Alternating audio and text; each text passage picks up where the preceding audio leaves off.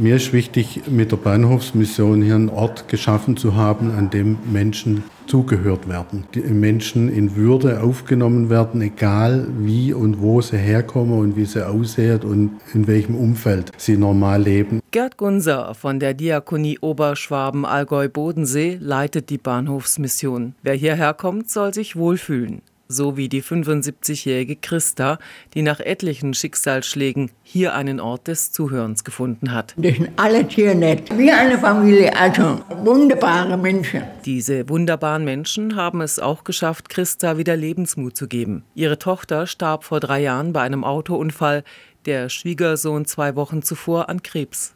Christa schenkt Fred ein Lächeln. Der 58-Jährige lebt in einer Wohngruppe in Friedrichshafen und er erzählt offen von seinem Problem. Ich kann normal leben, bloß ein Manko, ich bin zu langsam im Denken und im Arbeiten. Fred schaut mit großen Augen in die Runde. Er hat einen kleinen Block bei sich. Hier schreibt er seine Gedanken nieder und wenn er nicht weiter weiß, dann fragt er einen anderen Besucher der Bahnhofsmission. Hier ist einer, den nennt man Professor. Er spricht zwar sehr langsam, aber der ist sehr schlau, der Mann. Aber Respekt vor dem, muss ich echt sagen. Ich frage immer, wenn ich was nicht weiß. Der weiß also fast alles, muss man sagen. Hier in der Bahnhofsmission am Gleis 1 in Friedrichshafen haben alle ein großes Herz. Für die Menschen, deren Leben etwas aus der Spur geraten ist oder die im wahrsten Sinne des Wortes den Anschluss verpasst haben.